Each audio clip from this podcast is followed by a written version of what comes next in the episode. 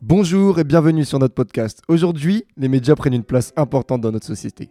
Ceci contribue grandement à notre vision du monde. C'est pourquoi aujourd'hui nous nous demandons si les financements de l'État aux médias nuisent à la démocratie. Pour répondre à cette question, aujourd'hui nous sommes acc- accompagnés de Maxime, Bonjour. de Clément Bonjour. et Kiran.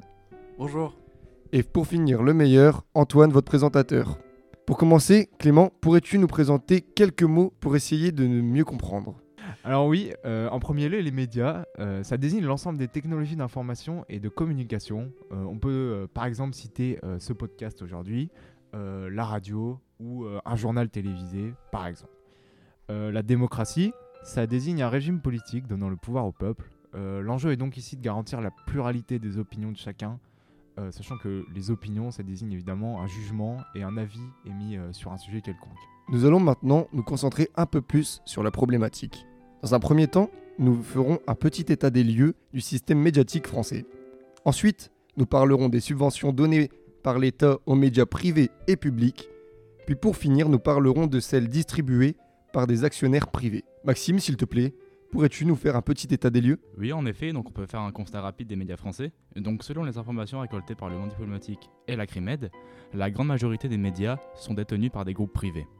On peut prendre pour exemple le groupe de Xavier Niel, fondateur de Free, avec plus de 15 médias, ou encore le groupe Bolloré, avec lui aussi une quinzaine de médias. Tous les médias privés restent des groupes fermés où la ligne éditoriale est stricte et ciblée, en précisant bien sûr que cette ligne éditoriale est imposée par les fondateurs de celle-ci. Les groupes privés investissent aussi massivement. C'est un enjeu important. Malheureusement, les médias français appartiennent en majorité à une poignée d'environ 40 fortunés. Ce système ne, ne respecte pas les ordonnances de 1944. Elles avaient comme idée d'attribuer uniquement un journal à un homme, qui n'avait pas de profit commercial ou industriel. Cependant, nous verrons plus tard qu'ils sont indispensables à la survie de nombreux médias. Alors merci Maxime pour cet état des lieux. Alors maintenant nous allons nous intéresser aux subventions données par l'État aux médias privés et publics. Donc euh, Maxime, est-ce que tu pourrais nous en parler encore une fois s'il te plaît? Oui, voilà. Donc, en ce qui concerne les médias privés, ils sont, rémun- ils sont rémunérés comme ceci. Ils reçoivent comme subvention étatique 10% du chiffre d'affaires dans l'entreprise en moyenne. De plus, selon Nadine Toussaint Desmoulins, en 2013 et 2014, les médias privés étaient exonérés d'une partie de leurs taxes, soit environ 200 millions. Par ailleurs, l'État exonère les coûts de la poste, ce qui leur entraîne un manque à gagner d'environ 400 millions d'euros. Donc pour résumer, l'État a fourni 1,4 milliard en 2014 aux médias privés, ce qui représente quand même une belle somme d'argent. Je confirme, c'est une belle somme. Et dans tout ça, Clément, quels sont les avantages de ces coûts exorbitants distribués par l'État? Les avantages de ces subventions sont divers. Tout d'abord, elles permettent aux médias émergents et non subventionnés par des groupes privés de continuer à vivre. D'autres subventions, comprises dans ces 1380 millions, sont primordiales afin de diffuser au mieux l'information. En effet, les médias disposent d'une aide économique vis-à-vis de l'envoi des courriers par la poste. En faisant ça, on favorise donc la pluralité des médias et donc l'émergence de nouvelles opinions. Il est préférable que les Français se sentent représentés et surtout qu'il y ait assez de médias pour couvrir l'ensemble des informations. Cependant, les subventions publiques ont beaucoup de désavantages, notamment pour la démocratie.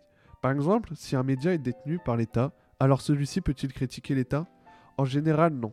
Et donc ceci montre un problème pour la neutralité des médias, puisque ceux-ci ne seront pas neutres. De plus, si un média critique l'État de manière répétée, pourra-t-il acquérir ses subventions ou se fera-t-il en quelque sorte censurer en n'ayant plus aucune de ses subventions? Cela crée alors une dépendance des médias pour l'État, et donc une sorte de suppression de la liberté de penser. Économiquement parlant, ces subventions coûtent aussi aux contribuables à cause de la redevance, qui a été supprimée en 2000 en 2022, et les impôts.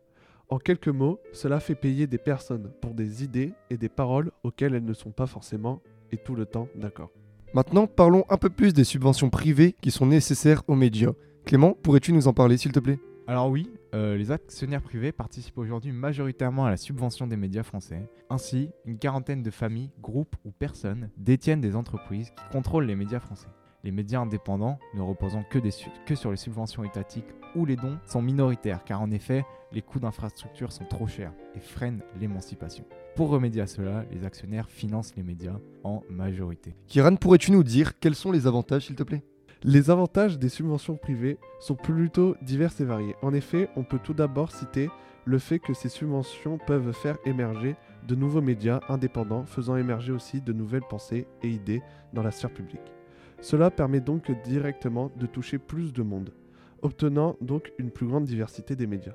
De plus, Les coûts structurels, par exemple éditer un journal ou produire un programme télévisé, coûtent très cher pour les médias. Les subventions peuvent alors permettre aux médias de faire des articles ou émissions télévisées de bonne qualité sans se soucier des coûts, puisque les subventions leur permettront de pallier les problèmes d'argent. Cependant, il existe aussi des désavantages. Clément, est-ce que tu pourrais nous en parler?